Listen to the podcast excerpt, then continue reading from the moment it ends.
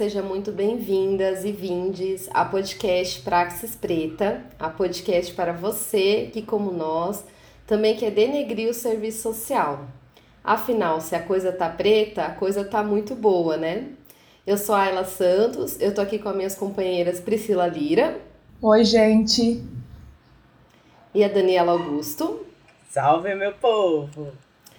A gente pede licença para vocês para entrar no seu espaço, compartilhar é, com vocês esse episódio de hoje, que faz parte da série Papo Praxis Preta, onde a gente traz convidados, convidados, convidadas para dialogar sobre a importância do legado de autoras e autores negras e negros brasileiros que fizeram e fazem um debate sobre a formação sociohistórica do nosso país.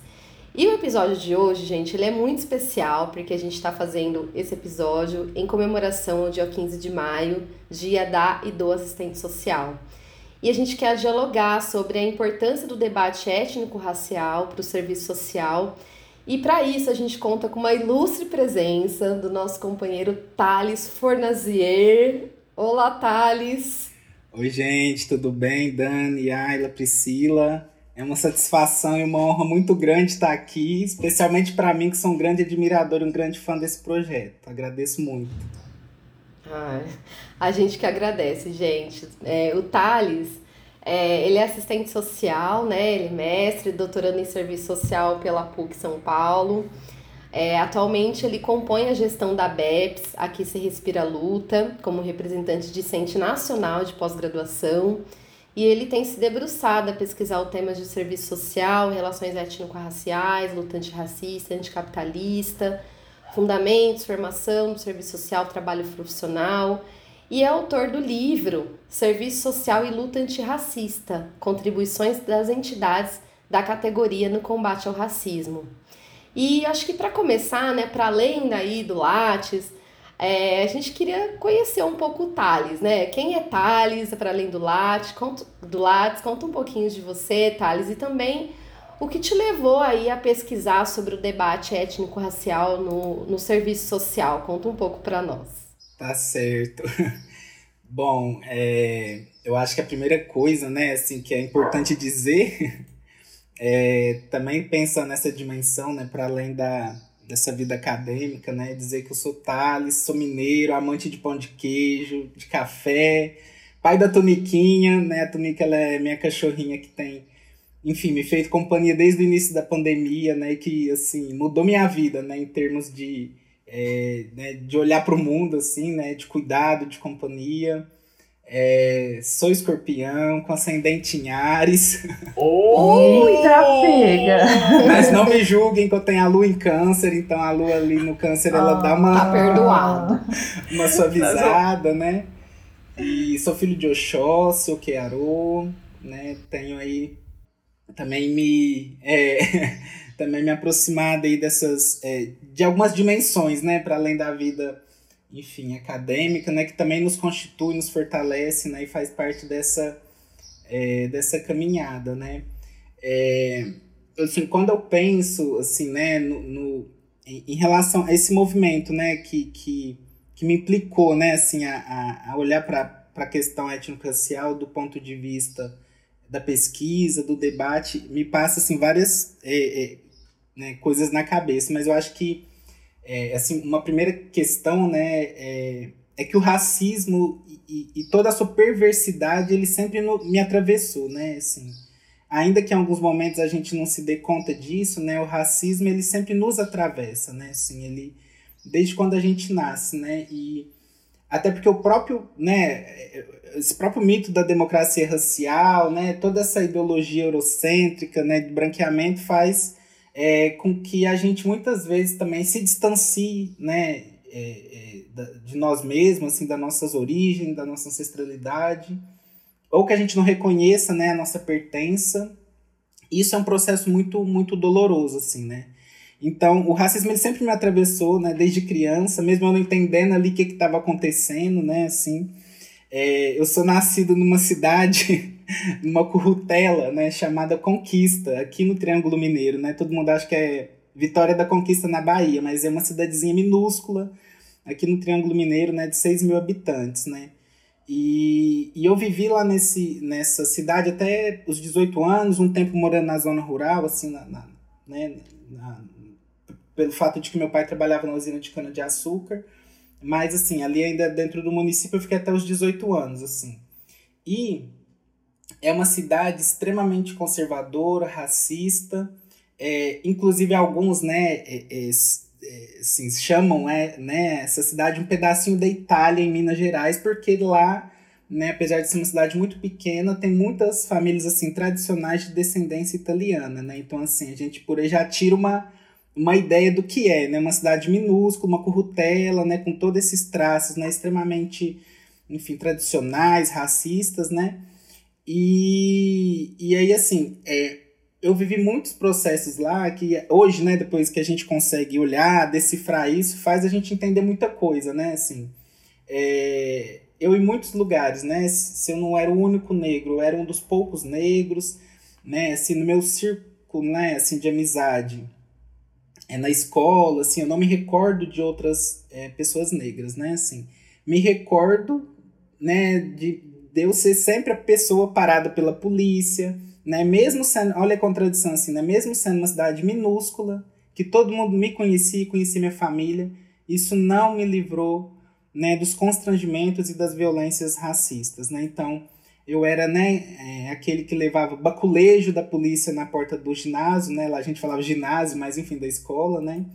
É, inclusive por diversas vezes, né? Essas situações me fez querer parar de estudar, porque eu falei, cara, eu não vou para a escola para né, ser violentado, né, assim, passar vergonha, né, assim, na, né, se a gente sem entender, né, eu só, só não queria ir pra escola passar vergonha na frente dos meus amigos, né, mas é isso, assim, sem ainda é, conseguir entender o que, que aquilo significava, né, e aí, enfim, eu também era aquele que nunca conseguia arrumar nenhum trabalho bom na cidade, né, e aí, é, bom, né, na, dentro daquela realidade, né, assim, né, a gente se referia, expectativa, sei lá, de trabalhar em supermercado, sei lá, na farmácia, recepção, qualquer coisa, né? Assim, que era né, aquilo dentro da realidade ali.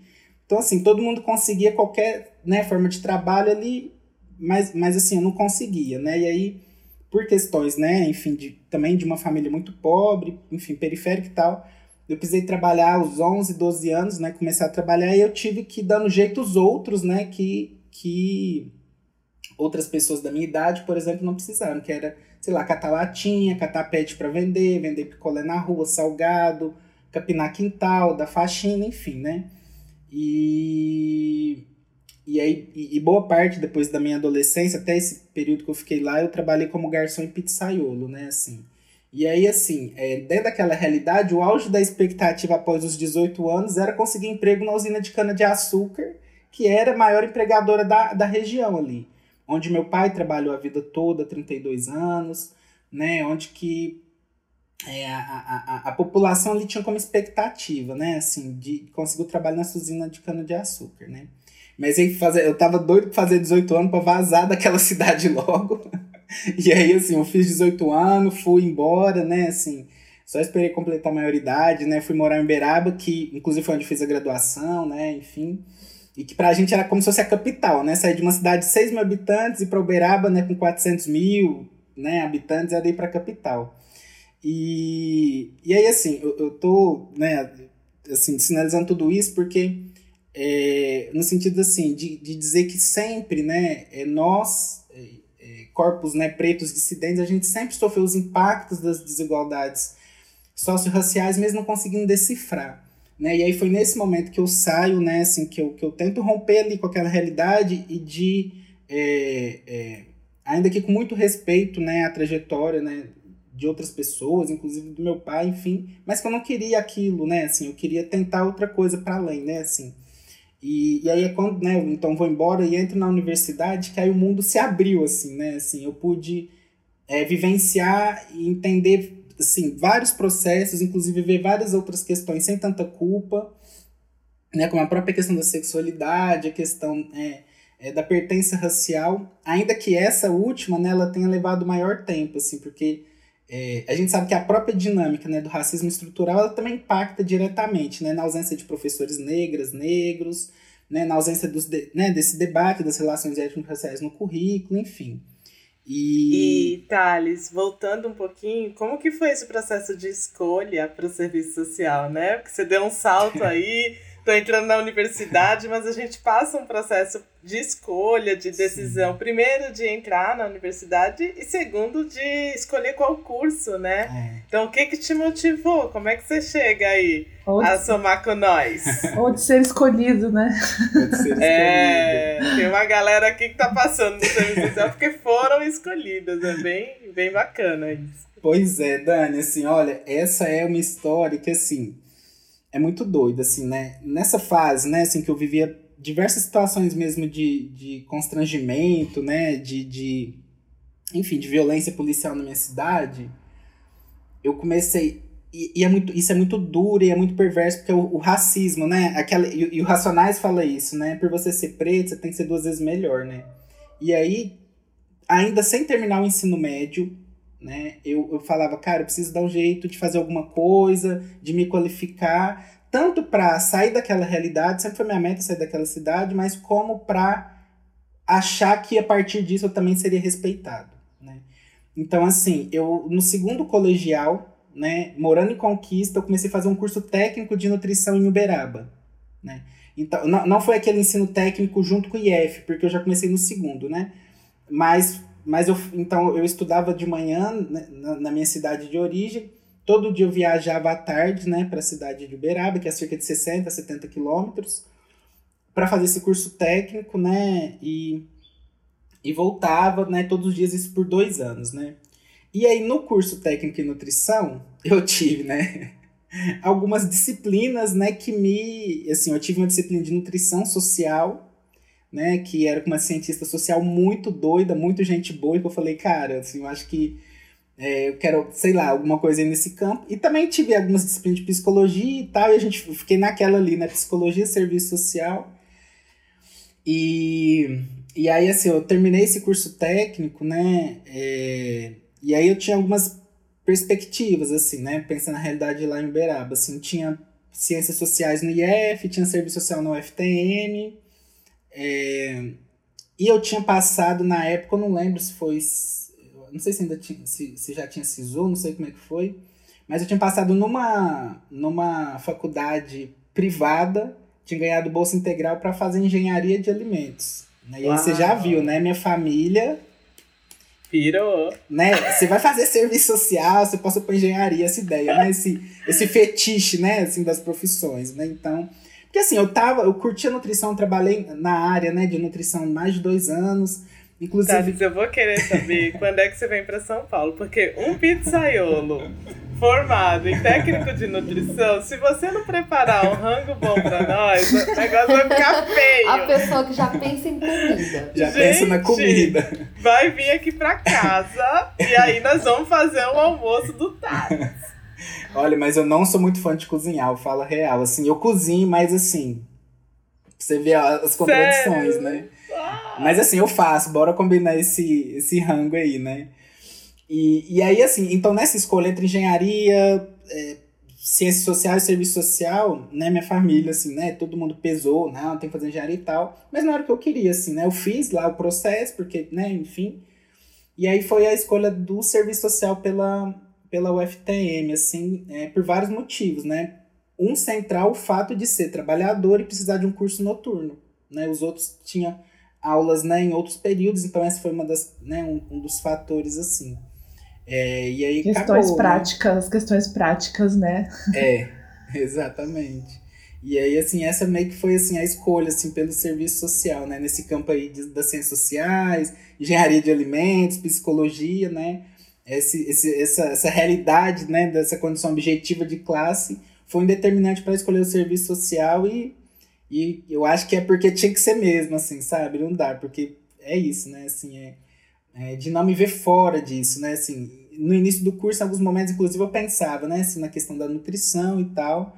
Mas depois que a gente vai entendendo, né? O chão que a gente pisa e construindo essa... É, enfim, essa vinculação mesmo, né? Orgânica com a profissão que eu acho que é, possibilita, para além de uma formação meramente técnica, né? Mas também uma, uma formação para a vida social eu falei, cara, é aqui mesmo que eu vou ficar eu tenho certeza disso, né? Mas Mas foi mais ou menos isso, assim, né? Em relação a essa questão do, da escolha do serviço social, né? E, e aí, na, na questão da, né, vocês tinham perguntado da aproximação com o tema, então, assim, a universidade, ela foi me abrindo um pouco, né, assim, é, essas questões da vida. A entrada no movimento estudantil, né, ela foi decisiva também, né, porque a gente sabe que o movimento estudantil, né, ele cumpre uma função mesmo, né, de formação de quadro teórico, política, enfim, para diversas né, discussões que muitas vezes a gente não tem na formação restrita aos muros da universidade, né?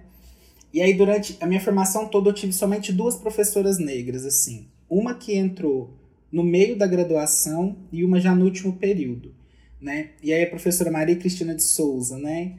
Que entrou no meio da graduação, assim, quando estava na metade do curso, ela teve um papel muito importante é, no meu processo, né? Eu falo, né? Que esse processo nada fácil de tornar-me negro, né? Parafraseando a Neuza Santos, porque é, a, a, professora Cristina entrar na universidade, primeiro que mexe com as estruturas, né? Assim, é, é, é, óbvias ali, né? Assim, de ser uma professora que entra numa dissidência, assim, né? Do ponto de vista, né? Assim, é, de linha de estudo, enfim, político, estético, né? Em todos os âmbitos, assim. E logo que a Cristina entrou na UFTM, é, ela criou, assim, né? A partir também do nosso envolvimento como estudante, né, um coletivo, né, criou um projeto de extensão, que hoje é um programa na universidade, reconhecido, enfim, mas na época como projeto de extensão intitulado Temas Raciais, né, é, que tinha, assim, como principal objetivo, né, assim, além de alguns ciclos de debates e tal, realizar oficinas é, de valorização da identidade racial nas periferias de Uberaba, assim, né, e, e aí, assim, é, esse processo foi muito importante, né? E eu sou, eu sou, muito feliz e grata, né, de ter participado disso, porque hoje eu vejo que ele foi decisivo, né, para a construção da minha identidade, da minha pertença. Ainda que, né, assim, do ponto de vista da pesquisa, eu fui me debruçar, assim, só para estudar a questão racial mais tarde, né, no mestrado. Mas a participação no temas raciais durante esses dois anos foi uma virada de chave, assim, é, é, é central, né? Até porque a própria estrutura desse projeto ele era com uma pegada muito é, dos movimentos sociais, né? Assim, é, a gente tinha, assim, a partir dessa experiência, né, com esse projeto, eu também pude me articular com movimentos sociais negros de Uberaba, é, com o pessoal dos terreiros, do Congo. A gente teve a oportunidade de participar de debates, né, é, da implementação da é, Subsecretaria da Promoção da Igualdade Racial, CEPIR, reuniões de conselho afro no município, enfim, né? Então, é, o Temas ele tem essa centralidade nesse início dessa aproximação porque ele cumpriu uma função é, é, é para além, né? Assim, extrapolou a questão acadêmica, né? Ele me forjou também na militância, é, na militância negra, assim, né? Então, é, assim, ele, ele possibilitou esse processo, né? De, de aproximação, de reconhecimento e, assim, na graduação, né? A questão racial, ela não se tornou um objeto de estudo por diversas questões, né? Assim, primeiro que a gente sabe, né, dos desafios dessa discussão, né? Assim, é, não era um debate travado é, ou tocado coletivamente pelo corpo docente de forma transversal, né? Ou em alguma disciplina, né? Era assim, somente um projeto de extensão que ainda que tivesse uma importância muito grande, ele não tinha né, o papel e nem era objetivo, ele supriu uma carência da formação. A gente sabe que isso demanda muito mais, né? É, e além disso, assim, nessa aproximação também com essa discussão, com esse tema, ainda que, por um lado, né, eu tinha uma certeza, estava na militância, etc., mas a própria dinâmica do racismo faz com que a gente muitas vezes se sinta inseguro.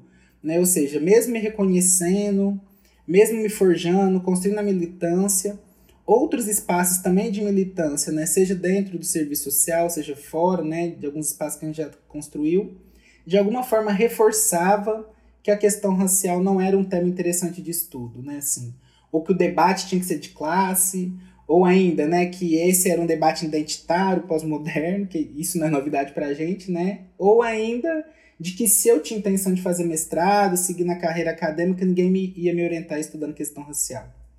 Então, assim, é, essas foram, né, algumas das, das, das questões que é, não me possibilitaram ainda na graduação, né, é, é, é ter para mim isso enquanto né, um objeto de estudo. E que a gente sabe também, né, que na graduação a gente ainda não tem uma segurança, né, muitas vezes também do ponto de vista teórico, acadêmico, de bancar algumas coisas como na pós-graduação. É esse o projeto, pá, pá, e, e não abro mão. Na graduação a gente fica muito vulnerável, né, em alguns momentos, né, e, e... mas então isso não, não se, se colocou como uma possibilidade, né, assim, é uma contradição, né? Porque ao mesmo tempo, na militância, em outros vários espaços eu tava e tinha uma certeza de construir aquilo tal, mas do ponto de vista teórico da pesquisa, do debate, não foi, né, é, é, é, assim, uma possibilidade naquele momento, né? Assim, a gente eu fiz caminho outro, né? Assim, que hoje também avalio que foi importante, eu honro essa trajetória, né, né? Enfim, mas que não dá para descolar é, essa, essa não possibilidade, né, ou esse distanciamento da dinâmica do racismo que também atravessa as instituições, assim, né, então, é, é, é, assim, e aí eu vou me aproximar desse debate no mestrado, né, passado algum tempo, né, e já com acúmulo também de militância em diversos espaços, coletivo negro, partido político, enfim, mas que também, assim, né, é, Inclusive, o mestrado não entra, né? Meu projeto né, de aprovação no mestrado não foi sobre questão racial. Foi no processo que eu modifiquei, né? Assim, eu entrei no mestrado. Verdade! É. Olha só. É, eu só queria voltar um pouquinho, Thales, quando você fala da graduação, né? E de quanto a gente está frágil ainda, que esse, esse amadurecimento intelectual né, da graduação, ele é, acho que é incipiente, né? E, o currículo, né, a formação profissional, ela faz toda a diferença. Então, se é, depois também você puder trazer um pouco do, da importância né, da ABEPS, inclusive, trazer esse debate é, da formação profissional, dos currículos da graduação, né, trazerem de forma transversal, e aí você também fala isso no seu livro, que é fruto da sua dissertação, enfim é, acho que é, é fundamental para a gente, até porque muitas estudantes, né, estudantes de serviço social, é, também são nossos ouvintes e, e acho que é uma forma da gente mobilizar, incentivar para que esse debate esteja presente, né, e que seja cobrado pelos estudantes também, pelos e pelas estudantes. E eu acho que é interessante também né, a gente frisar que outras pessoas, né, que, outros participantes que passaram por aqui, o quanto é uma, é uma trajetória comum, né, de, de pesquisadores, de estudantes negras e negros do serviço social, que tiveram essa mesma trajetória de ter o seu objeto de pesquisa negado já na, na graduação, quanto isso é o reflexo da sociedade. Né? Então, não é uma, uma experiência individual, né? isso é, é coletivo. Né? Então, é, o que, que isso tá, diz né, sobre nós, né? Exatamente, assim, né? É, e, né? e assim, né, eu que ouço os episódios, né, assim, sou né, um fã, é, isso, isso foi algo que eu sempre pensei, sabe, Priscila, assim, eu falava, caramba, não é, é uma exclusividade, né, isso diz muito né, assim, no sentido do tanto que a gente precisa rompendo com essas estruturas racistas, elitistas e eurocêntricas das universidades, né? E, e aí, assim, esse é um desafio, né? Eu acho que a gente vem avançando, né? Mas que ainda é um desafio, né? E aí, assim, é, então nessa, né, eu vou comentar a questão da Dani em relação à formação, questão da BEPS, mas é, a, eu entro no mestrado seguindo o debate da graduação de pensar a organização política das entidades, um debate um pouco nesse sentido, né? Do debate da organização política.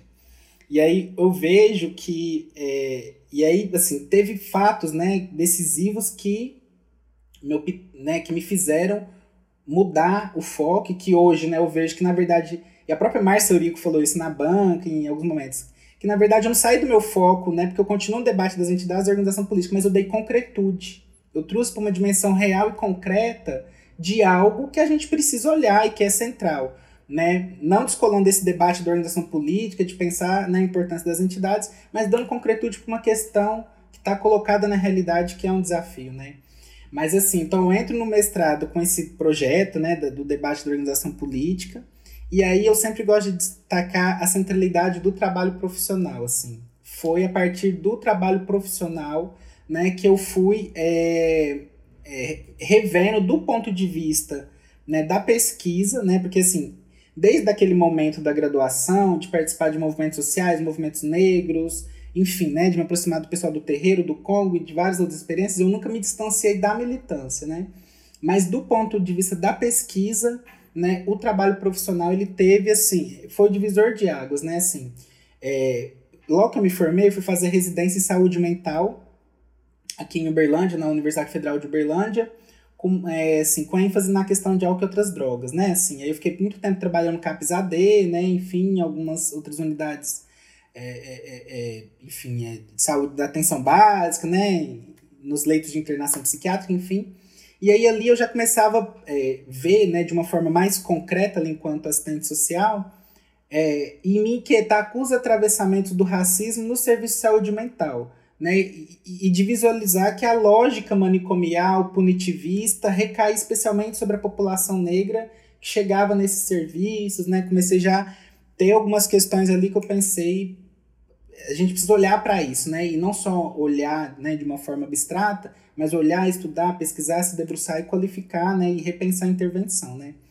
Mas aí quando é, eu saio da residência e tal, eu vou trabalhar no, no CRAS, né, no interior de São Paulo, foi o assim, a virada, né, para mim.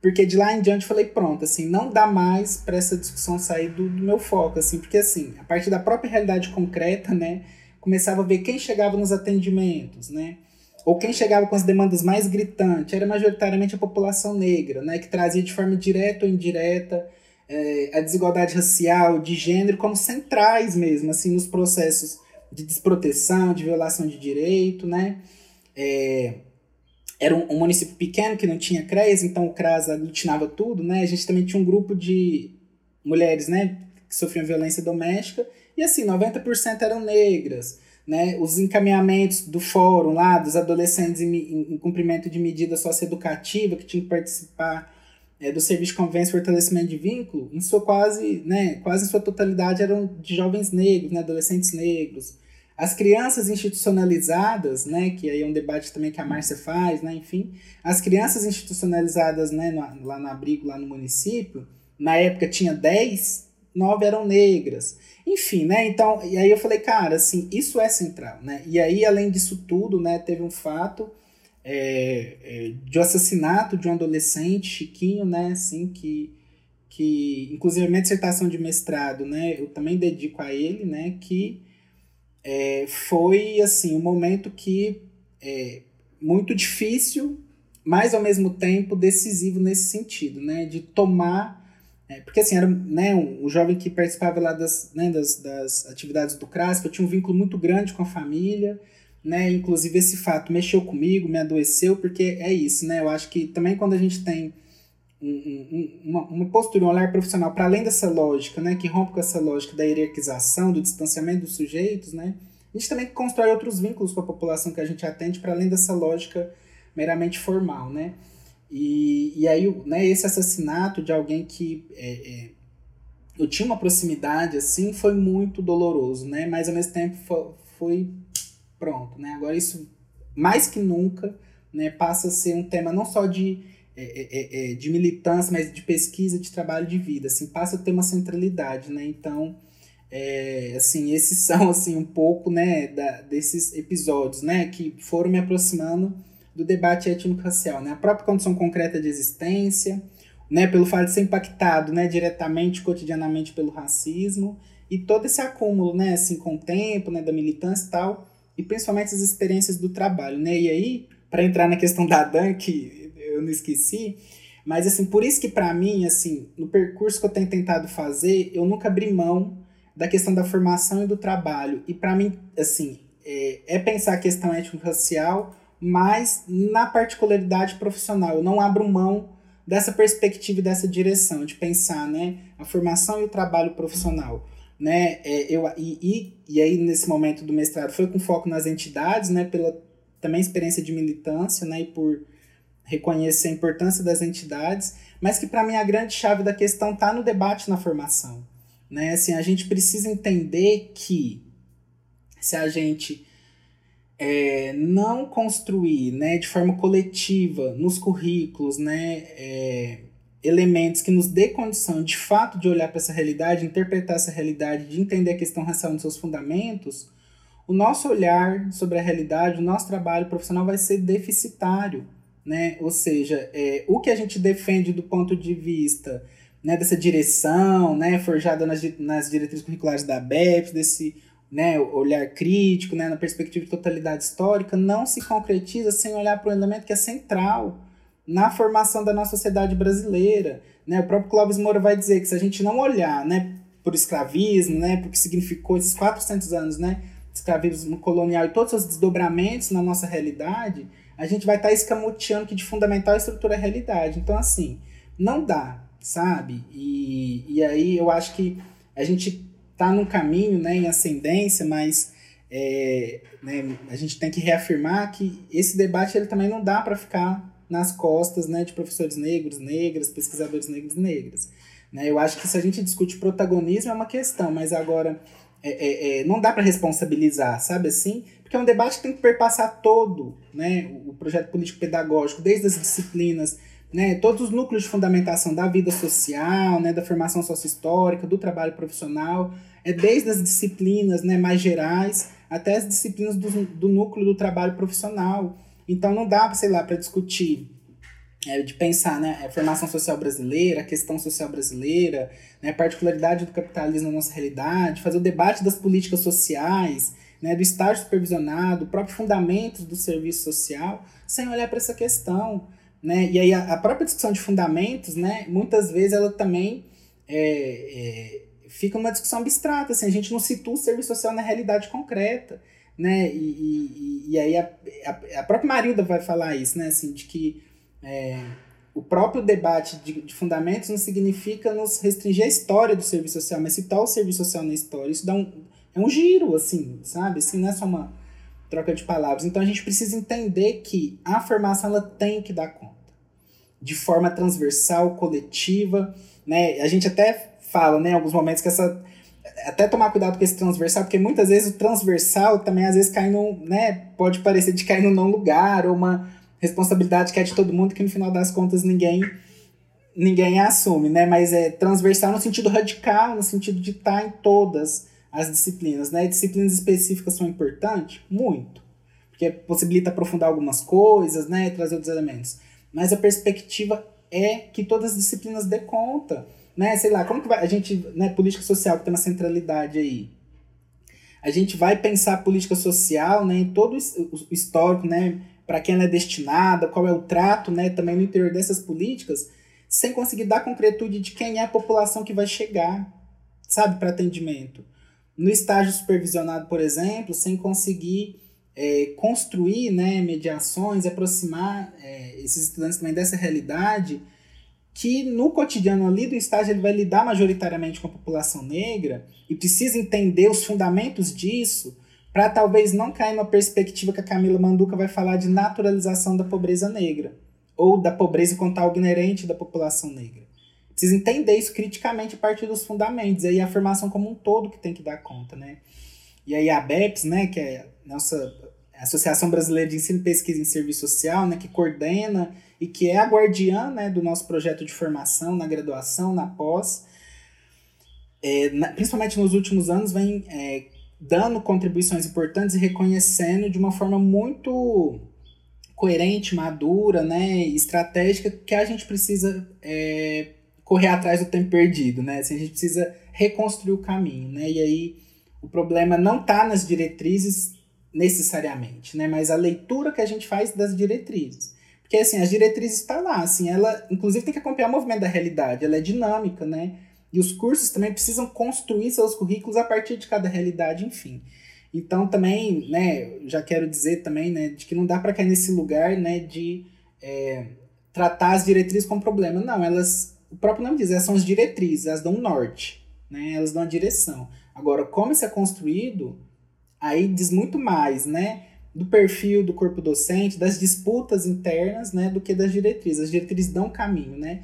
E todos os acúmulos que vêm sendo construídos dentro por dentro, né, da BEPS, né, é, é, é, enfim, das outras entidades também, vem dando cada vez mais concretude e materialidade para a gente aprofundar, né, conseguir entender as lacunas, assim, né, mas eu acho que a questão da formação ela é central, assim, pensa na formação e trabalho, mas a formação enquanto esse espaço privilegiado mesmo, né, assim, de reflexão, vai poder dar pistas que vão fazer toda a diferença no cotidiano do trabalho, porque senão a gente vai contribuir para a reprodução do racismo institucional, né, de todas as formas históricas, né, de, de desigualdade vivenciada pela população, né? Então, eu acho que é fundamental não perder isso de vista, assim, sabe? Da centralidade da formação mesmo. Inclusive tem um documento da ABEPS, né, Thales? Acho que você até cita também no, nos seus trabalhos, né, dos subsídios para o debate sobre a questão étnico-racial na formação do serviço social, um documento da ABEPS, né? É, então, que já tem aí um, um acúmulo também, né, da própria entidade, enfim, algumas diretrizes, algumas orientações para direcionar um pouco isso, né? Porque realmente assim é importante ter uma disciplina, mas não dá para ficar só temático, né? Só ali e isso esse debate não perpassar assim por todas as disciplinas, porque não tem como, né? Se a gente se pauta no materialismo histórico dialético, como é que a gente foge disso, né? E por muito tempo fugiu disso, né? Eu acho que tem uma contribuição bem importante assim no, é, na sua dissertação que você traz isso, né? é, que teve né, um, um, uma parte né, que o serviço social reproduziu aí acriticamente o mito da democracia racial, né? E mesmo com o debate que iniciou lá em 89, né, no, no sexto CBAs, para as ciências sociais negras, essa discussão não foi consolidada né, na formação, no cotidiano profissional. E, e aí eu queria, assim, eu fiquei, eu fico ainda pensando, e fiquei pensando, é, com o movimento ali de reconceituação do serviço social, renovação do serviço social brasileiro. O que, que isso muda? O que, que você acha que muda é, para você, Thales? Teve uma defasagem ainda, mas quais foram os avanços é, da virada do serviço social para esse debate da questão étnico-racial? Eu quero emendar, aproveitar a oportunidade. Já falando em racismo estrutural, mito da democracia racial, eu fiquei pensando nesse artigo que você fala, serviço social, a questão étnico-racial, apontamentos históricos do debate na trajetória profissional. Eu achei muito legal que você coloca é, que o serviço social, na sua gênese, foi reprodutor acrítico do mito da democracia racial. E aí, uma coisa que, que fica me pegando, é, pós-congresso, né, que a Ayla já falou, né, de 89, que até então para a gente é um marco né, da discussão étnico-racial, mas eu fico pensando é, o avanço que a gente teve, se a gente, até hoje, de 89 para cá, é, quem está fazendo esse debate ainda são as mulheres negras. Né? Então, é, enquanto essa discussão não for uma prioridade enquanto categoria, o quanto de fato a gente está né, fazendo uma ruptura, enfim, ou se, né, ainda continua uma denúncia, sabe? É uma, uma reflexão que eu fico, eu falo, gente, mas, né, mas só a gente, só a gente, quando, né, que isso vai realmente, né, ter uma modificação, né? O que, que você acha que teve de, de avanço nesse sentido? É, assim. só isso. É, só isso, assim. é, assim eu, mas eu acho que, que é, a questão, ela tá... Essa é uma, uma centralidade, né, assim, porque é importante a gente é, pensar nesse histórico, né, inclusive esse texto, né, que ele traz um debate desse histórico, né, lá da Gênesis, enfim, eu acho que é muito importante, porque é, para situar né, esse chão histórico que a gente pisa, a questão da profissão, enfim.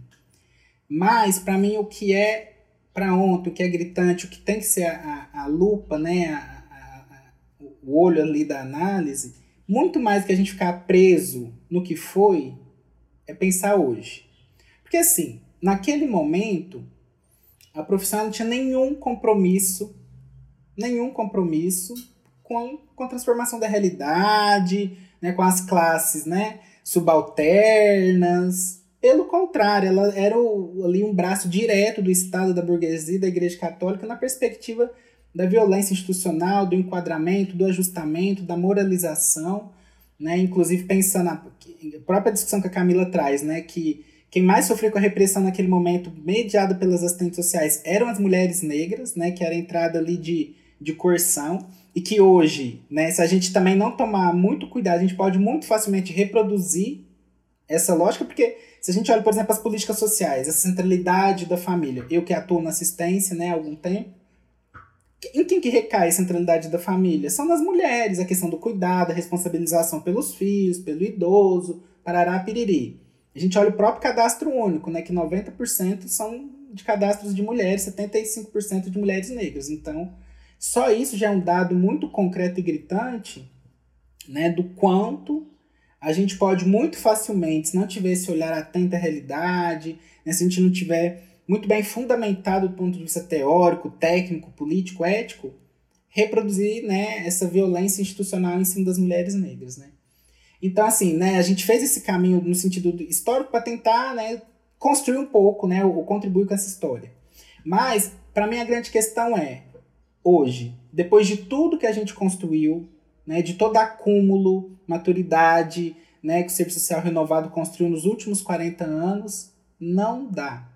Né? Se naquele momento histórico né, a gente tinha né, assim, uma outra profissão, né, assim, totalmente vinculada né, à manutenção da ordem, enfim, a gente construiu um movimento de renovação profissional. A gente está, no mínimo, nos últimos 40 anos, né, é, construir uma maturidade, um adensamento, um rigor teórico, metodológico e um projeto de profissão que se filia a um projeto de sociedade emancipado.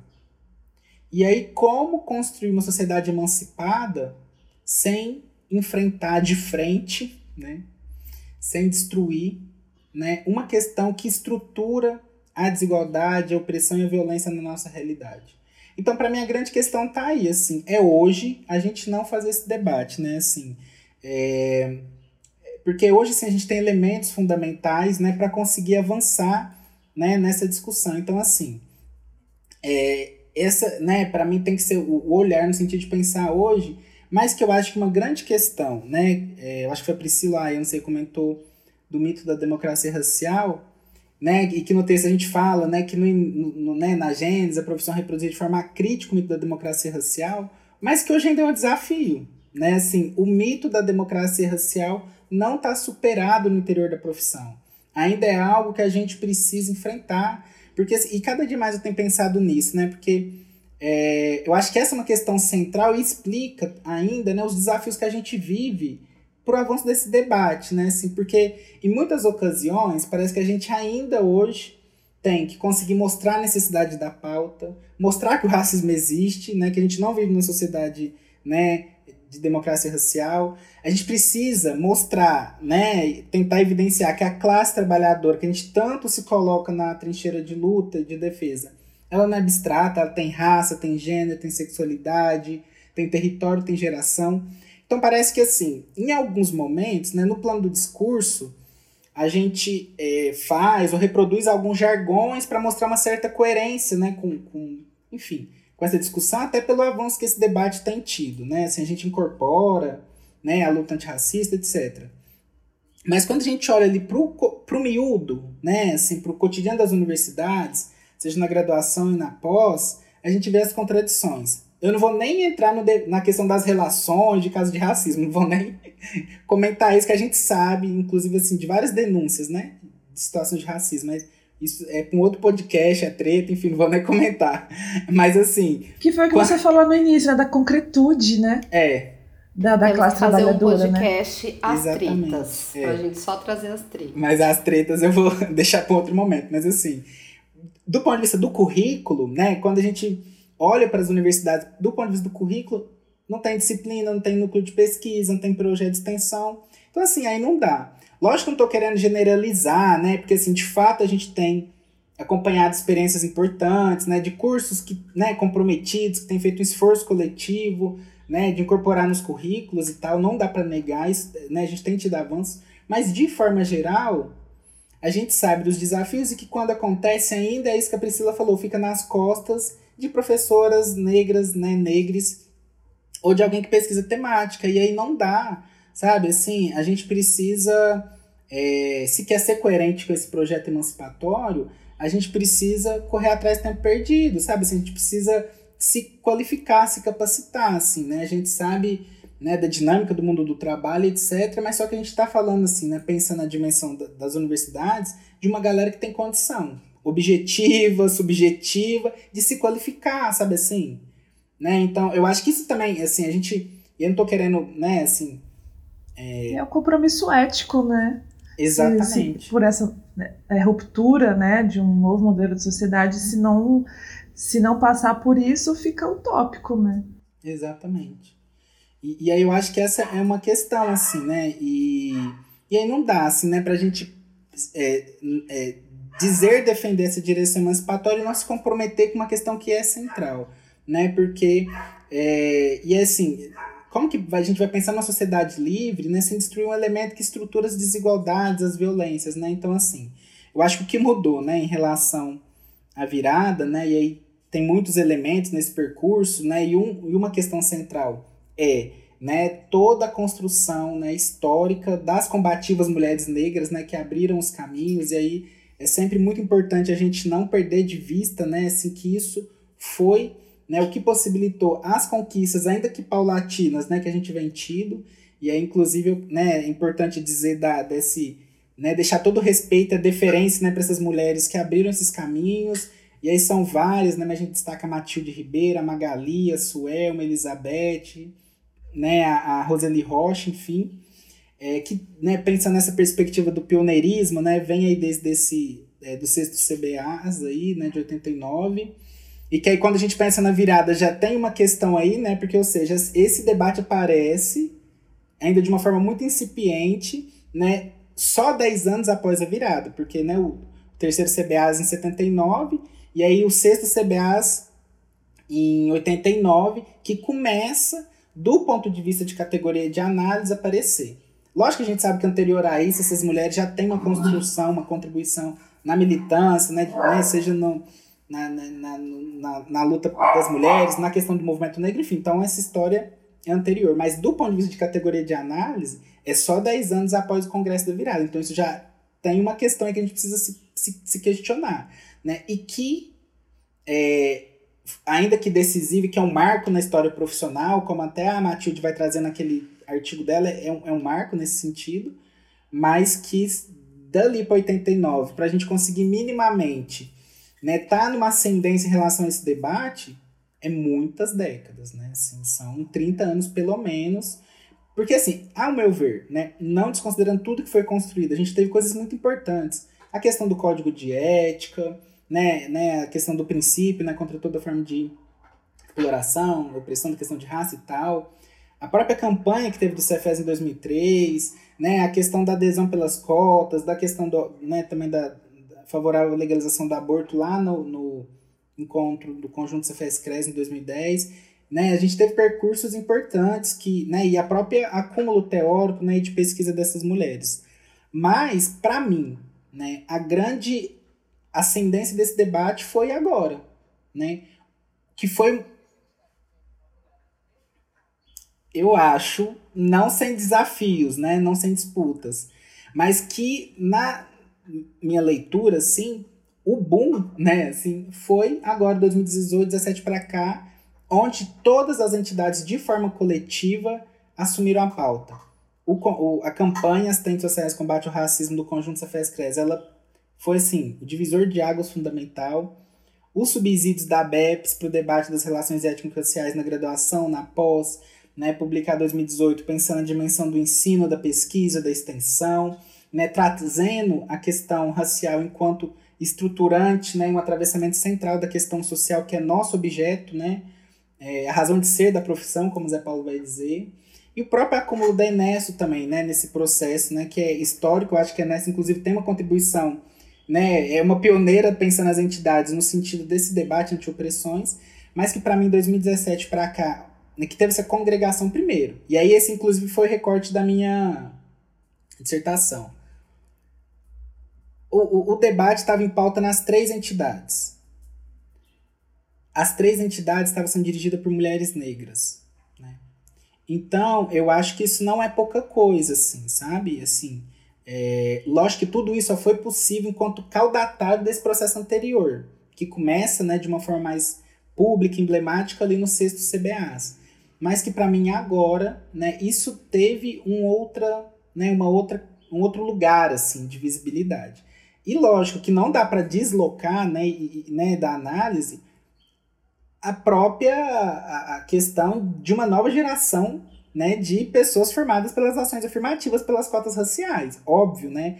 Isso também é fruto desse processo, porque a gente sabe que esse debate permanece em disputa, em ascendência e sendo pautado, construído, porque hoje, graças né, à luta histórica do movimento negro, né, e com a questão das cotas raciais, das ações afirmativas, a gente tem a possibilidade, né, de estudantes negros, negras, indígenas, quilombolas, cada vez mais chegando às universidades. E isso faz toda a diferença. Né? Inclusive, assim, né, eu, no período que eu, né, nos dois anos que eu tive na docência em Goiás, assim, é, é, é muito massa, assim, é muito maravilhoso de ver, assim, que tem uma galera chegando, e eu brinco, né, que a galera tá chegando, estudantes negros, indígenas, quilombolas, com os dois pés no peito, sabe assim? Com os dois pés no peito, e isso é fundamental. A gente não tem tempo a perder, sabe assim? Então, isso, as cotas possibilitam isso, né? Que essa galera, ainda que né, a gente tem vários embrólios, depois foi pensar a questão da permanência, enfim, né? Mas pensa na possibilidade, né, dessa entrada, a galera tá chegando assim, papum, com os dois pés no peito, no sentido de querer discutir questões que dizem respeito à sua própria condição é, concreta de classe, de existência. Né? Isso tem provocado a universidade, os professores a se rever. Sabe assim, tem, tem uma galera que ou vai ou racha, ou a gente vai te expor, sabe assim? Lógico, né, que a gente, enfim, lógico que é um debate complexo, né? Existem várias questões aí. Mas é o que dá para ser feito e é como a galera tem chegado e é o que tem provocado esse debate também, né? E aí, inclusive, eu lembro da, lá da entrevista da Magali, lá da, da, da Libertas, lá, né? Que, ela, que foi feita lá pela Sheilinha, pela, pelo Januário e pela Roseli lá. Acho que 2014 ou 13. Que ela vai dizer, o debate vai aparecer enquanto tiver assistentes sociais antirracistas pautando. Se pautar, o debate aparece, se não, porque é isso, é um campo de disputa, sabe assim? Isso, e essa disputa, ela tá dentro das entidades, em todas as entidades. Ela tá nos cursos, né, no, no, no né, no interior das universidades, sabe? Nos programas de pós-graduação. E o que vai fazer né, a gente é, ganhar essa pauta no sentido né, da coerência, do acúmulo dos avanços, né? É, é a gente estar tá coletivamente, né, é, cada vez mais né, nessa ascensão, né, de mostrar relevância, a importância de que isso tem sim uma centralidade. Porque independe, e aí, e, é, porque assim, eu acho que a gente está no movimento de conseguir superar a compreensão dessa, dessa discussão é, enquanto algo meramente militante, né, ou, ou algo que desrespeita pessoas, é, que desrespeita a mim porque eu sou negro. Eu acho que a gente está nessa, e aí eu acho que a grande virada é também aí, né, é, de mostrar que, olha, peraí, sem compreender isso, a gente não compreende a própria profissão, né? A própria questão social, né, que é o objeto aí, né, de, né, de, de justificação dessa profissão. Então, eu acho que é, um elemento importante dessa virada que a gente está vivendo é exatamente isso. A gente está conseguindo, não sem desafios, mas deslocar de alguma forma desse entendimento de que é uma questão para compreender o capitalismo brasileiro, a nossa particularidade sócio-histórica né? Uma sociedade de que de 500 anos, né, 520 anos, 400 foi sob o jugo do escravismo colonial, sabe? De que até hoje a população negra é jogada às franjas marginais da sociedade, né? Que é essa população negra que chega nos CRAS, nos CREAS, nas UBS, sabe? Assim, que chega em todos os serviços, que é morta pela polícia, que está né, sendo encarcerada. Então é disso que a gente está falando, não é um devaneio pós-moderno, querer discutir questão racial. Sabe? A gente está dizendo de uma realidade que está dada. Sabe assim, não é difícil olhar para isso, assim, né? Lógico que a gente tem que superar, né? Eu acho que o debate das expressões do racismo e conseguir fazer um debate de fundamento, mas se for pensar nessa dimensão, as expressões do racismo estão tá dada, tá, tá jogado em qualquer olhar minimamente atento que a gente fizer para a realidade, a gente vê. Né? Que, a, que a gente não vive uma igualdade de oportunidade para os corpos socialmente racializados. Né? E, enfim, eu acho que eu dei uma, uma estendida, mas eu acho que é isso, assim, sabe? De... Tá maravilhoso, Thales. É, eu, eu quero tentar pegar esse gancho que você falou do, de quem é a população que nos chega, né? E aí a gente, para além de quem está no processo de formação, a gente pensar no trabalhador, né? E na trabalhadora, assistente social que está atuando, seja né, executor terminal das políticas sociais, mas também seja nos, nos âmbitos de gestão, planejamento, né? é, das políticas, que majoritariamente é o nosso espaço né, socioocupacional, é, você traz no seu livro, no, especialmente no terceiro capítulo, né, é, que fala sobre o serviço social e o antirracismo, que a, a consolidação do nosso projeto ético-político, é, a gente não pode perder de vista né, que a nossa formação profissional é para a vida social. Você já falou isso aqui bem no início é, e não meramente para formação técnica para o mercado de trabalho, né? E que essa formação ela nos possibilita uma atuação atendendo aos interesses da classe trabalhadora e a transformação radical dessa ordem societária.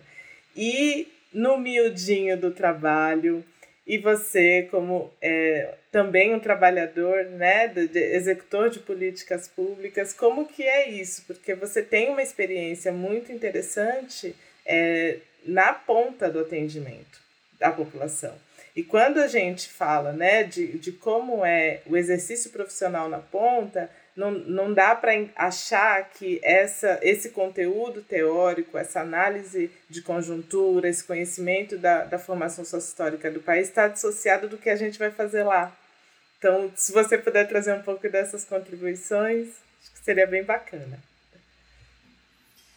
É, eu acho que, assim, essa é, né, Dani, uma questão que ela é, é, é central, assim, eu acho que é, e, há, assim, e aí por isso que, né, que a formação tem que dar conta disso, porque, assim, pensar a particularidade do trabalho profissional exige um conjunto de mediações muito, né, é, é, específicas, assim, né, então e a formação tem que dar conta disso, né? Não no sentido, né, enfim, né, assim, da, a gente fala, né, que não tem receita essas coisas, mas no sentido de dar elementos. Porque no trabalho a gente vai ter que conseguir olhar para essa realidade, decifrar essa realidade, tendo como referência é, de que país a gente está falando, que chão a gente está pisando. E aí, assim, e, e, e, no início eu falei, né, desse. Que para mim a questão da formação e do trabalho ela tem uma centralidade na própria escolha, né, da, da né, da, da temática, né, a partir de, dessa experiência.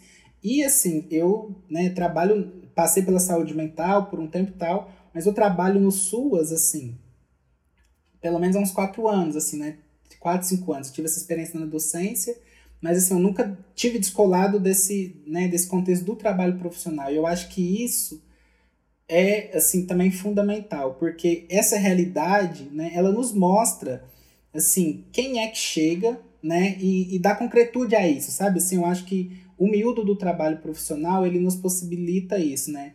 E lógico que não é desconsiderar, né, todos os desafios, né, que a gente vive também no mundo do trabalho, porque é, acho que a gente não pode perder a, a, a, direção que nós também somos trabalhadores assalariados, né? Assim, a gente está submetido a todos os constrangimentos, humilhações, né, e provações do mundo do trabalho. Mas nessa direção, né, de pensar, né, é, de que sociedade a gente está falando, não dá para a gente não olhar para as populações socialmente racializadas com um olhar particular.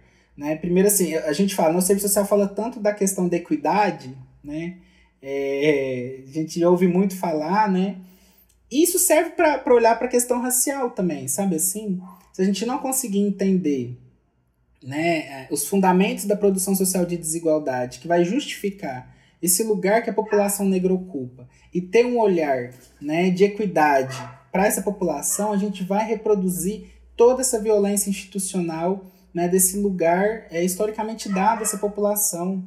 Né? A gente precisa entender o que está por trás disso. Né? A gente precisa construir essas mediações né, e, e construir esses né, subsídios né, teóricos, ético-políticos, técnico-operativos de enfrentamento ao racismo nessas instituições. Né? E aí eu acho que, é, é, assim, e aí falando também desse lugar de trabalhador, né, é muito desafiador né, a gente conseguir construir essas ações por vários motivos. Primeiro, via de regra, assim, é, tem a própria precarização do mundo do trabalho, né, em relação a contratos precarizados, né, cada vez mais, e que isso também impacta diretamente na autonomia do trabalho e nas possibilidades de construção de ações. Então, assim, a gente não pode descolar essa análise desses determinantes do mundo do trabalho, né, mas também é, pensando na né, direção sociopolítica né, do projeto profissional que a gente se filia, é possível, ainda que não desconsiderando esses desafios, mas também construir ações que não sejam somente a reprodução do instituído, né? E aí, é, a qualificação ela é fundamental, né? Assim, a gente vê, no geral, pensando na particularidade do SUAS, assim, muito despreparo né, em relação a isso. E é muito doido porque a política de assistência, historicamente, sempre atendeu e atende a população negra. Eu diria assim, é, a gente sabe da, da, da prevalência né, da população negra em todas as políticas públicas, mas o SUAS tem uma particularidade. Por lidar com a miséria, com a violência, etc., é onde tudo chega. Inclusive nesse momento né, da pandemia, né, que, a gente vai pensar né, quem é todo esse conjunto das contrarreformas, a PEC do teto, enfim, a população que nunca pôde parar, isso chega de uma forma muito particular no SUAS. O aumento da fome, da miséria, do desemprego, sabe? Assim, a gente não tá conseguindo comer nesse país, a gente voltou, pro, pro, sabe, assim, pra, pra, pra linha da miséria extrema, absoluta, assim, né? E eu, inclusive, né, agora, nesse momento, há cerca de três meses, eu tô trabalhando agora num, num CREAS é, para pessoas idosas PCD, mas eu fiquei mais de um ano trabalhando no centro pop, com população de rua. E aí, assim, quem é que tá na rua? Sabe, assim, quem é que cada vez mais tá indo pra rua? É a população preta sabe assim, por condições é, é, estruturais das desigualdades mesmo, né? E aí se a gente não consegue olhar para essa realidade e decifrar criticamente no sentido também de ações, a gente vai estar tá só nessa perspectiva, né, da reprodução do instituído contribuindo, né, com a reprodução do racismo institucional, né, e, e cada vez mais lidando com essa perspectiva da despolitização e da desprofissionalização do nosso trabalho, né? E e aí, assim, a gente precisa ter, né, assim, esses elementos para olhar para essa realidade, né? E aí, é, assim, é muito, é, assim, eu acho que o grande desafio é, assim, eu estou tentando não descolar essa análise também dos condicionantes do mundo do trabalho, né? Porque eu acho que isso é central, mas que a gente também tem um despreparo, né, ou uma falta de interesse pela temática dos profissionais que diz respeito a essa fragilidade da própria formação, ou de achar que isso não tem nada a ver com o meu trabalho né? Eu de achar que porque eu não sou negro eu não tenho que, que pensar nisso. E aí um elemento que é determinante, né, além da capacitação, né, enfim, é, inclusive tem um vídeo, né, do CRES São Paulo que é maravilhoso, né, que vai falar da, né, do combate ao racismo na política de assistência, né, inclusive a Priscila participou, a gente teve uma capacitação quando eu estava em São Paulo também com a Abigail, que foi assim, um divisor de águas para a equipe, né, que eu estava conseguir reconhecer, mas que de forma geral não tem uma, um envolvimento da equipe no sentido de, né, de, de se qualificar para esse enfrentamento ao racismo. Pensa na política de assistência, que para mim ela tem uma centralidade. Né? E aí, um elemento também que eu acho que, que é muito importante é a própria questão do quesito raça-cor, sabe assim? Se a gente não consegue nos apropriar desse instrumento, né, é, de entender a sua importância, de operacionalizá-lo, não como cumprimento de protocolo, que muitas vezes, né, quando tem nos formulários, a gente vê o povo preenchendo sem nem dialogar com, né, com a pessoa que a gente está atendendo sobre isso.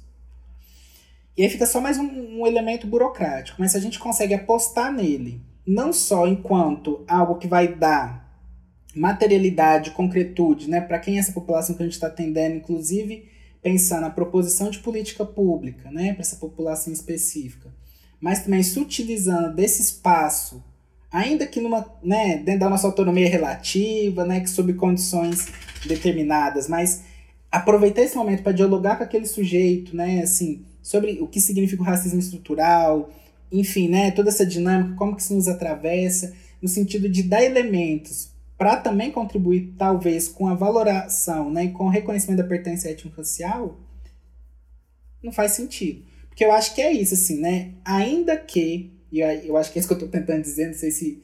Mas assim, ainda que submetidos né, a condições tais, a relações de trabalho tais, ainda que com autonomia extremamente né, é, é, é, solapada pela instituição, né, ainda que numa condição de trabalho precária, há espaços pensar na própria dimensão contraditória, né, que a Marilda vai dizer, né, é, do nosso trabalho, né, e de que numa mesma ação, numa mesma ação, a gente pode ou fortalecer os interesses do capital do trabalho.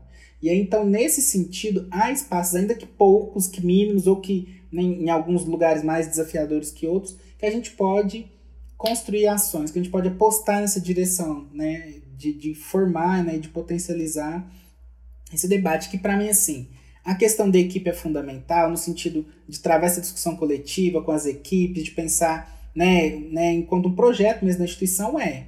Porque, né, assim, sozinho é muito difícil, né?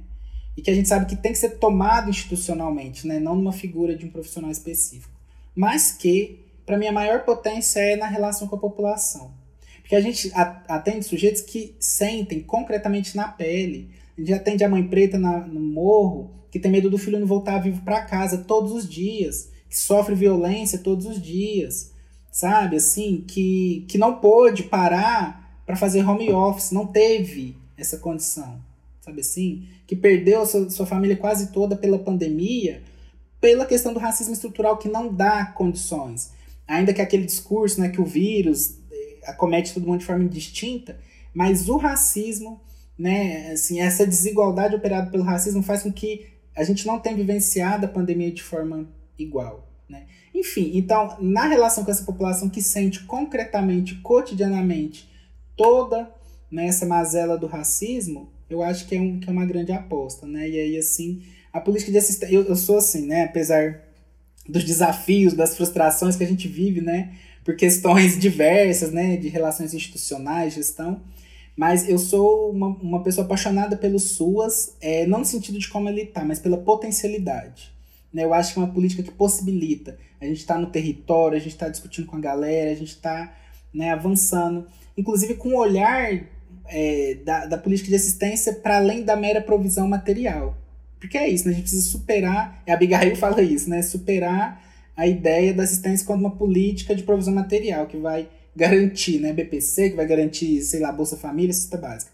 Mas enquanto uma, uma política que intervém também no âmbito das relações, né?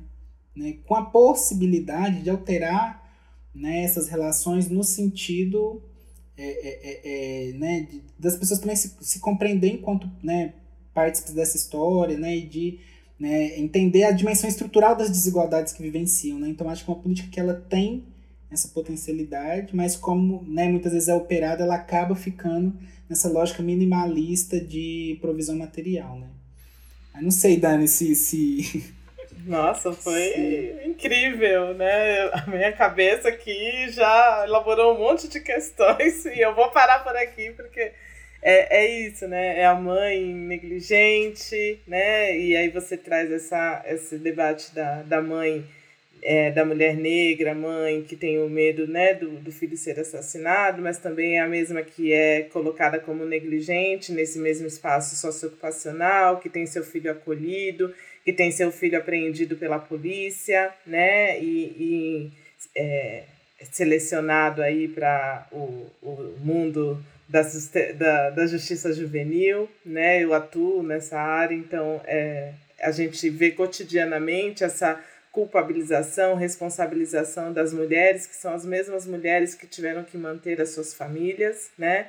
No meio de um é, de dois anos graves, críticos de uma pandemia, né, e que perderam seus filhos, que tiveram seus filhos sequestrados pelo Estado no serviço de acolhimento, nas internações do socioeducativo, é, e que estão ocupando os espaços de saúde mental porque também adoeceram.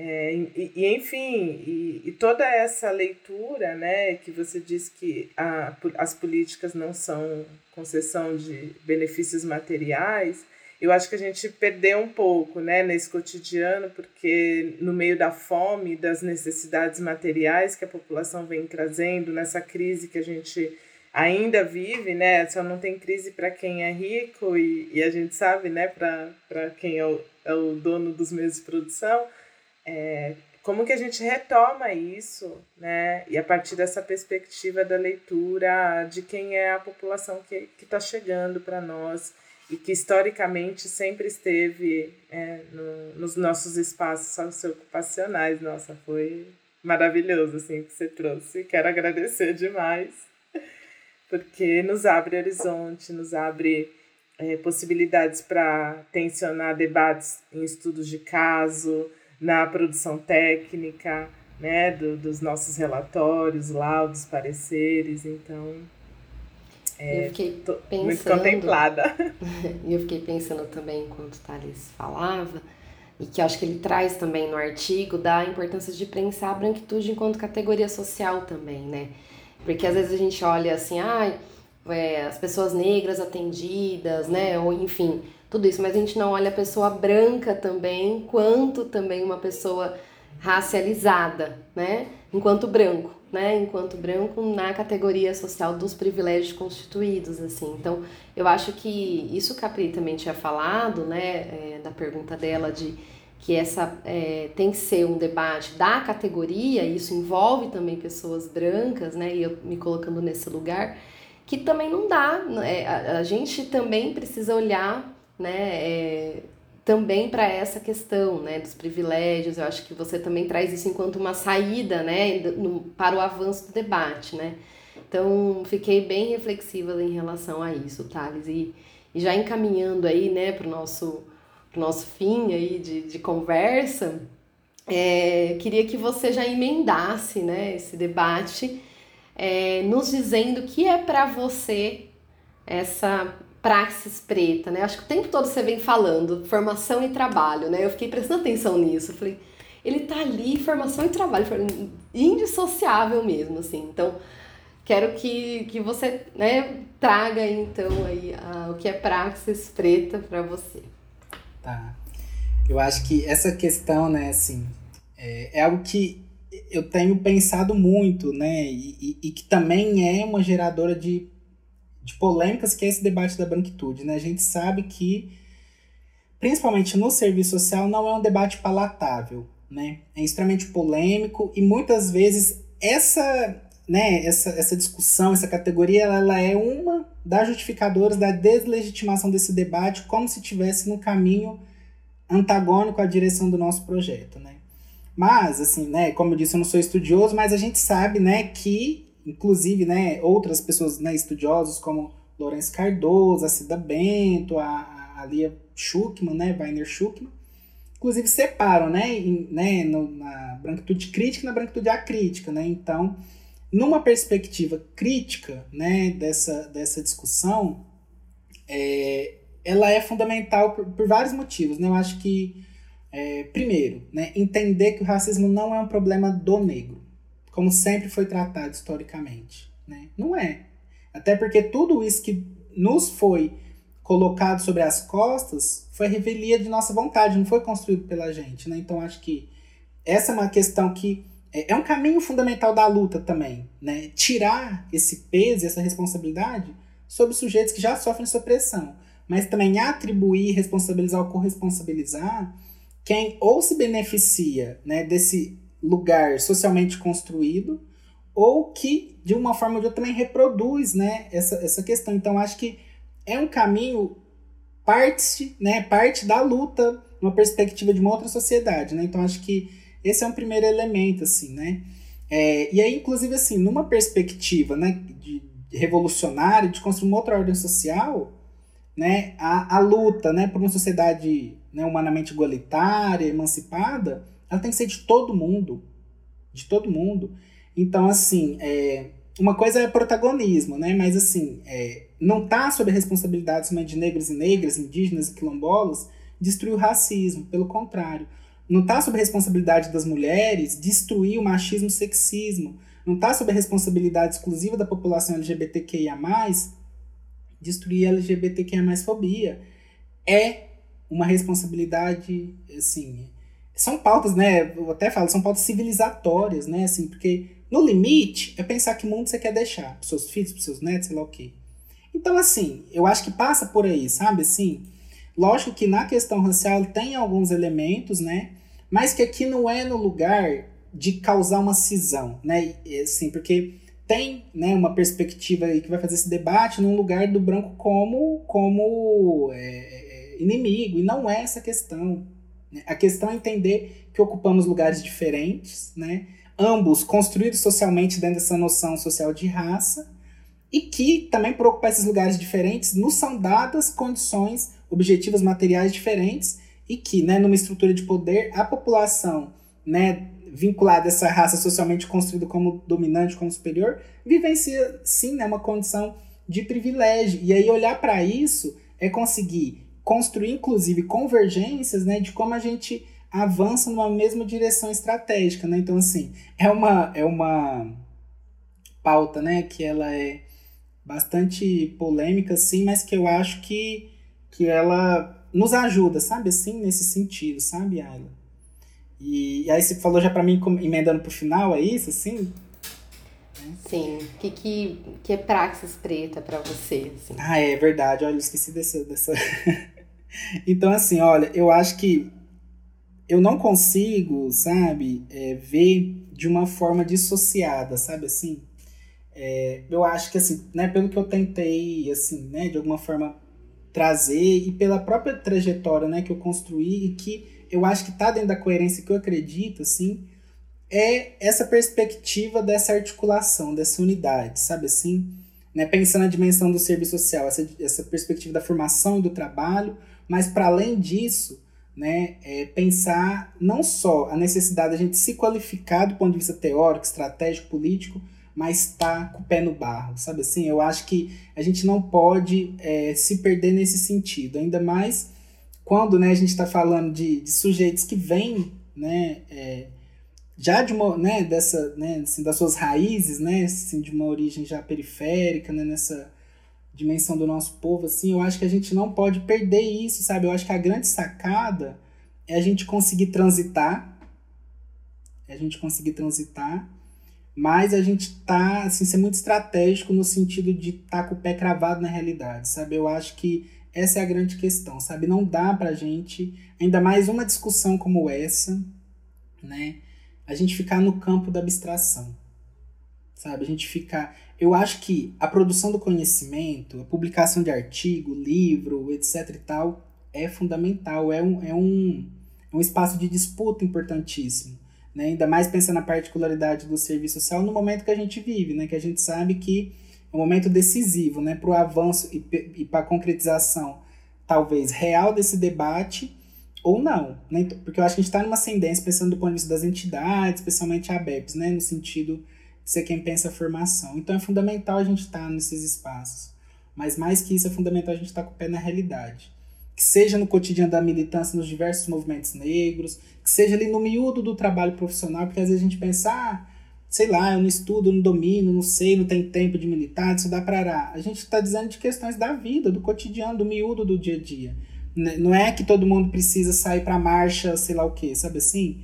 Não é, não é disso que a gente está falando, né? Não só, né? Mas é de estar tá ali no meio das relações, né? nas relações profissionais, interpessoais, também construindo e contribuindo para a destruição do racismo, porque ele nos atravessa do ponto de vista material, objetivo, né, da estrutura das relações desiguais que são né, distribuídas para essa população, mas também ele nos atravessa no, no, campo da subjetividade, ele é uma forma de racionalidade, né, como o Silvio de Almeida vai dizer, né, uma arma ideológica de dominação.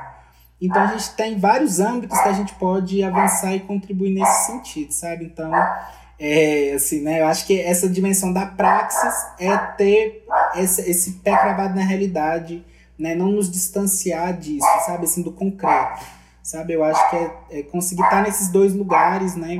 Ou contribuir com a luta nessas duas dimensões, mas sem perder o horizonte estratégico, revolucionário, antirracista, anticapitalista, antissexista, né? De uma sociedade humanamente é, emancipada, igualitária e fraterna, né? Eu acho que não tem. E Clóvis Moura mesmo, né? Fala muito da praxis, né? Eu acho que o Clóvis Moura ele é e ele é uma grande referência nesse sentido, né? Ainda que na sua época não reconhecido como teórico, né? mas que hoje é uma, para mim, o Clóvis Moura é uma grande, né, figura, é, um grande intérprete, né, da transformação social e ao mesmo tempo sempre teve com o pé nos movimentos sociais, né? Então, né, no sentido assim, né, de pensar talvez uma referência, acho que Clóvis Moura, muitos outros, né, a própria Lélia, né, enfim, esse Clóvis Moura chama muita atenção para essa questão da praxis, né? E eu acho que ele, a história de vida dele foi também uma referência, né? E que a gente possa ter isso como espelho, né? Assim. Muito bom. É. E também, assim, agradecer, Thales, e dizer para o pessoal que seu livro, né, a editora Letramento, está disponível para compra. É muito bom quem quiser também se aprofundar, conhecer mais o debate ali da questão étnico-racial né, na categoria profissional. Também tem vários artigos na internet, várias lives né, que o Thales também participou. É, talvez vamos conseguir aí sortear um livro para vocês. Estamos aí em processo, vamos ver se vai rolar. É, a gente vai dar maiores informações na, no nosso Instagram, né? É, com indicações de como vai acontecer esse sorteio, mas tudo indica que a gente vai conseguir aí sortear. Então, é, busquem, né? Vamos, vamos buscar por mais é, conhecer mais esse debate, né, através aí desses materiais que já estão disponíveis online para nós, né. É, e a gente também, Thales, sempre quando temos um convidado, uma convidada, a gente gosta de fazer uma femenagem, né, trazer um, é, um momento cultural aqui, né, para é, a gente também é, dialogar, né, e acho que a Dani, a gente selecionou uma poesia é, que a gente achou que fez, faz muito sentido, né, com tudo que você traz, com sua trajetória, enfim. Aí eu vou.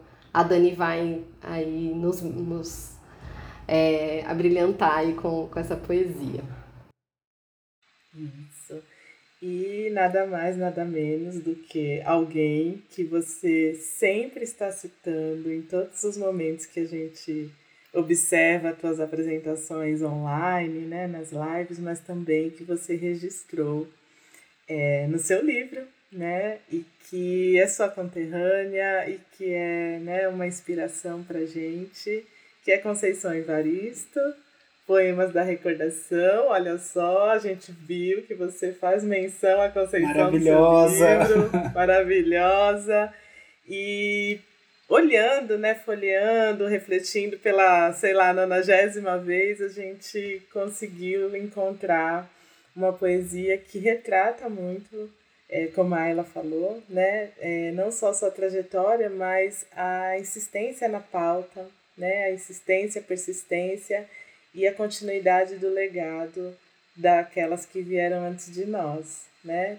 Já tensionando esse debate, acho que você faz uma bonita homenagem à professora Elizabeth Pinto também no seu livro, né, dizendo que é, o TCC dela foi pioneiro nesse debate, a gente reconhece, né, e, e você trazendo aqui né, toda a tua contribuição para a nossa categoria nesse episódio especial do Dia do Assistente Social. É, vamos falar então de poesia, de arte, porque sem ela a vida não faz nenhum sentido e a poesia escolhida é pedra, pau, espinho e grade. No meio do caminho tinha uma pedra, mas a ousada esperança de quem marcha cordilheiras, triturando todas as pedras, da primeira à derradeira, de quem banha a vida toda no unguento da coragem e da luta cotidiana. Faz do sumo beberagem, toda pedra pesadelo, é ali que faz parada para o salto e não o recuo. Não estanca os, olhos, os seus sonhos lá no fundo da memória. Pedra, pau, espinho e grade são da vida desafio. E se cai, nunca se perdem os seus sonhos esparramados. Adubam a vida, multiplicam, são os motivos de viagem. É isso é, com muito carinho que a gente dedica para você, Thales. Gente, vocês, vocês querem acabar ver, comigo, né? Mas o Thales tá com os olhos marejados. Queria ah! dizer isso. Uai, é o que eu tô falando, Uai. vocês querem acabar comigo, né? Eu tô super emocionado. Ai, Ai gente, eu sou apaixonado pela Conceição, que é mineira também, né? E esse poema. Eu confesso que esse poema eu não conhecia, mas assim, me atravessou muito, assim, muito mesmo. Tá aqui, página 60 de Poemas da Recordação e Outros Movimentos. E você traz o livro de sim, Conceição no seu, no seu, livro e a gente fez questão de caçar alguma coisa que fizesse todo esse sentido do episódio, mas também da sua história, da tua trajetória e da tua luta. Maravilhosa. Bom, gente, queria agradecer ao Thales mais uma vez é, por ter aceitado o nosso convite de debater, de ter feito esse diálogo tão importante aqui com a, no, com a pra gente da Praça Espreita nesse episódio especial em comemoração ao Dia da e do Assistente Social. É, também agradecer a vocês que nos ouvem, que nos acompanham até aqui, continua aí é, seguindo a gente no Instagram, comentando, compartilhando. Quiser dar continuidade nesse debate aí também nas redes, vamos lá continuar é, né, né, dando a ênfase nessa importância do debate étnico-racial. Então é isso, minha gente. Até o próximo episódio. E esse foi mais um episódio da podcast Praxis Preta. Tchau, tchau, gente. Valeu, galera. Tchau. Tchau, gente. Beijão.